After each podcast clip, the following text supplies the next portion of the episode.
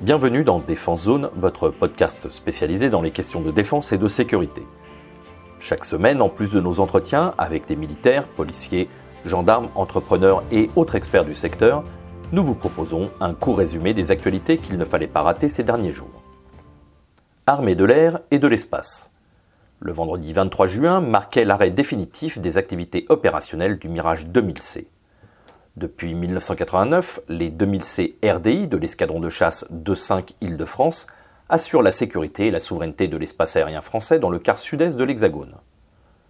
Le 9 juin dernier, deux rafales monoplaces de Mont-de-Marsan ont relevé des chasseurs sur la BA-115 d'Orange Carita qui abrite les 40 derniers 2000C. Cette machine mythique de l'avionneur Dassault est un avion de défense aérienne haute altitude haute vitesse et fut le premier avion supersonique de l'armée de l'air à se doter de commandes de vol électriques. Avec le Mirage 2000-5, il est aussi le seul à pouvoir dépasser Mach 2. Pur chasseur, il a pourtant su s'intégrer dans des opérations internationales, notamment lors de la guerre du Golfe en 90-91, en ex-Yougoslavie ou plus récemment en soutien des forces au sol de l'opération Barkhane grâce à l'ajout de bombes à guidage laser.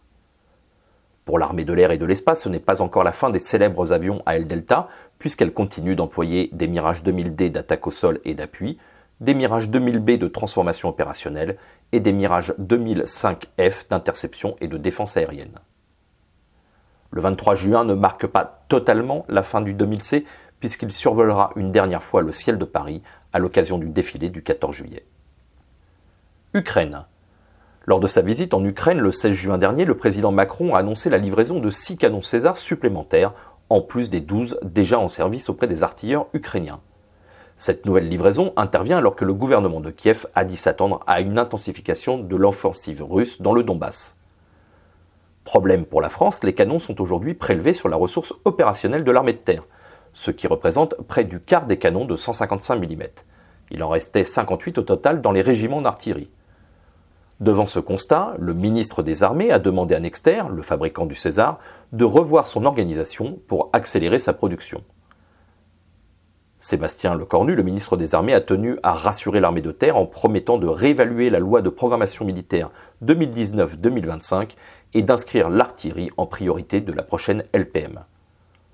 Le défi est de taille pour l'industriel français qui doit aussi honorer ses contrats à l'export et dont la capacité de production de l'usine de Bourges est actuellement de 10 Césars par an. Ukraine encore. Pour la deuxième fois, la France a rapatrié sur son sol des blessés ukrainiens dans le cadre de son soutien à ce pays en guerre face à la Russie. Le ministère de l'Europe et des Affaires étrangères, en lien avec le ministère de la Santé de la Prévention et le ministère des Armées, a conduit jeudi 16 et vendredi 17 juin deux nouvelles opérations d'évacuation et de prise en charge médicalisée au profit de six blessés de guerre ukrainiens. À leur arrivée en France, les patients ont été transférés vers des hôpitaux civils et militaires à Paris et en région parisienne, avec le concours de la Croix-Rouge française et de l'Agence régionale de santé Île-de-France. Une première opération, mise en place le 20 mai dernier, avait permis le rapatriement de sept blessés de guerre ukrainiens atteints de traumatismes orthopédiques des membres nécessitant des soins de chirurgie et de réadaptation. Ces opérations sont mises en place pour le ministère de l'Europe et des Affaires étrangères par son centre de crise et de soutien et ses ambassades à Kiev et à Varsovie. D'autres évacuations devraient suivre dans les prochaines semaines. Estonie. Dans la nuit du 21 au 22 juin, une centaine de légionnaires de la 4e compagnie du 2e REP a sauté au-dessus du territoire estonien lors de l'opération Sunderlynx. Cette manœuvre de la 11e brigade parachutiste s'est faite sur très court préavis à l'instar de la projection du 8e RPIMA en décembre dernier en République de Côte d'Ivoire. Le 21 juin, un A400M de l'escadron 461 Béarn a décollé de sa base d'Orléans-Brissy, direction la BA-126 de Solenzara en Corse. Une fois les légionnaires à bord, l'Atlas a décollé vers minuit, direction le nord-est de l'Europe, escorté par deux Mirage 2000-5. 6 heures et 2200 km plus tard, les paras ont sauté près de la ville d'Amari, à une trentaine de kilomètres au sud-est de Tallinn, la capitale du pays. Dans la foulée du largage, les deux nations ont mené une série d'exercices tactiques avant de réembarquer pour la France. L'état-major des armées s'est félicité de cette manœuvre qui, je cite, rappelle la capacité des armées françaises à projeter des forces en urgence sur court préavis, en tout temps, en tout lieu, en appui ou en soutien des pays alliés en Europe. Pour rappel, les Françaises sont déployées dans les États baltes depuis avril 2017 dans le cadre du dispositif Set Forward Presence de l'OTAN. Actuellement, près de 300 soldats y sont stationnés. Depuis le 21 juin, le mandat 14 de Lynx est composé d'une compagnie du 7e bataillon de chasseurs alpins, d'une section de combat du 2e régiment étranger de génie, de commando montagne et d'éléments du 93e régiment d'artillerie de montagne et du 28e régiment de transmission. Cyber. En début de mois, l'Office de police européen Europol a annoncé le démantèlement du logiciel malveillant Flubot. L'opération, dont les modalités d'intervention n'ont pas été dévoilées pour des raisons de sécurité, s'est faite par d'autres moyens que l'attaque d'infrastructures physiques, a déclaré Europol dans son communiqué de presse. Flubot s'attaquait via SMS au téléphone portable sous système Android. Une fois le message ouvert, le logiciel espion avait accès aux mots de passe, coordonnées bancaires et carnets d'adresses, ce qui lui permettait de renvoyer ensuite d'autres messages personnalisés à partir du téléphone piraté. À ce jour, Flubot est un des programmes malveillants les plus évolués, a affirmé l'Office européen. Plusieurs pays ont été touchés, plus particulièrement l'Espagne et la Finlande.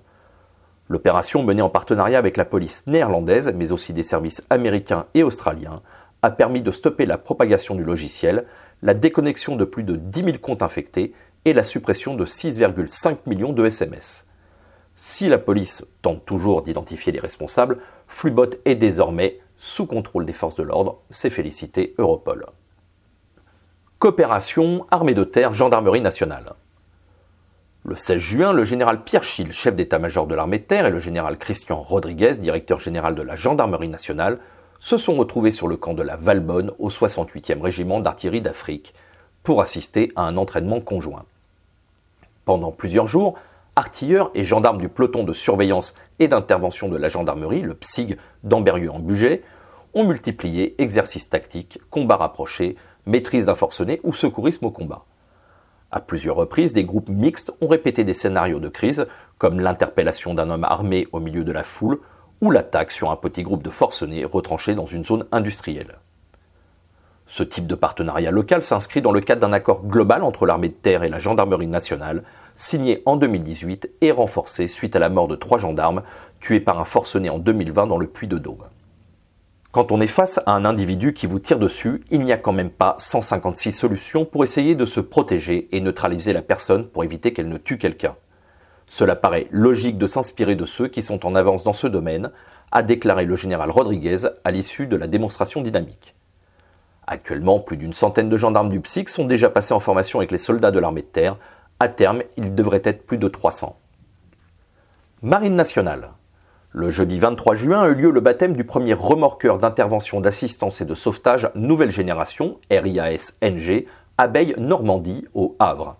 Intégrée au sein de l'action de l'État en mer, la Marine nationale est chargée de l'assistance aux navires en difficulté, l'ANED, au large des côtes françaises. Pour ce faire, elle affrète des RIAS auprès de la société Abeille Internationale.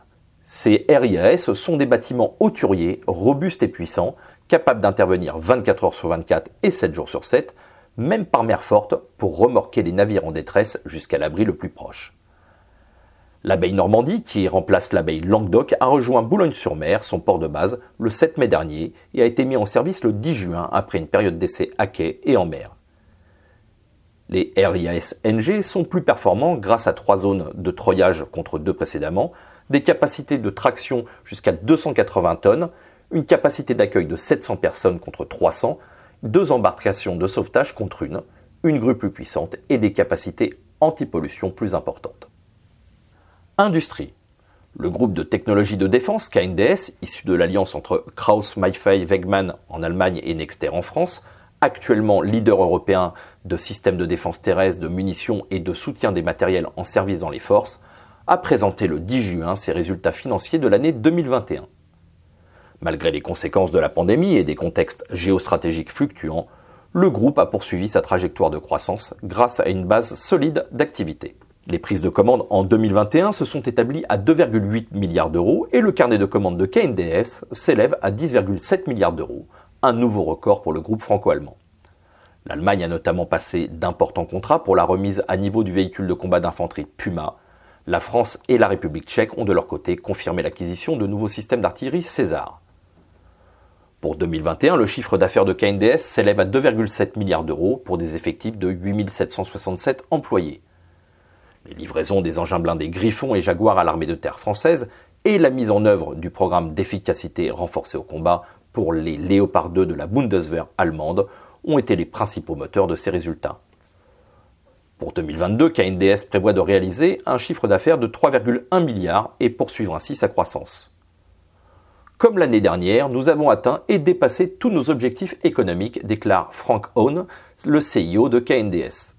Depuis février 2022, il est évident que la manière de penser et d'agir en matière de politique de sécurité en Europe va profondément changer. Cela ne concerne pas seulement l'augmentation des investissements dans les capacités opérationnelles et dissuasives des forces armées européennes. Nous nous attendons également à une nouvelle phase dans la consolidation de l'industrie européenne de défense. KNDS a été fondé il y a maintenant 7 ans pour jouer un rôle clé dans cette consolidation. Nous sommes déjà présents dans 8 pays européens et nous allons encore renforcer notre position de leader en tant que fournisseur européen des systèmes militaires terrestres. Voilà pour l'essentiel de l'actualité cette semaine. Pour en savoir davantage sur cet univers et pour découvrir tous nos articles et reportages, rendez-vous sur notre site internet défensezone.com. Pour plus de brèves, d'articles de fond et de photos, nous éditons également tous les trois mois un magazine papier que vous pouvez recevoir en étant abonné à notre espace premium. Il vous permettra aussi d'avoir accès à des contenus exclusifs sur nos différents supports. Vous trouverez bien évidemment tous les liens nécessaires dans la description de cet épisode. En attendant, nous vous souhaitons une bonne journée et nous vous donnons rendez-vous la semaine prochaine pour un nouveau résumé de l'actualité des forces de défense et de sécurité.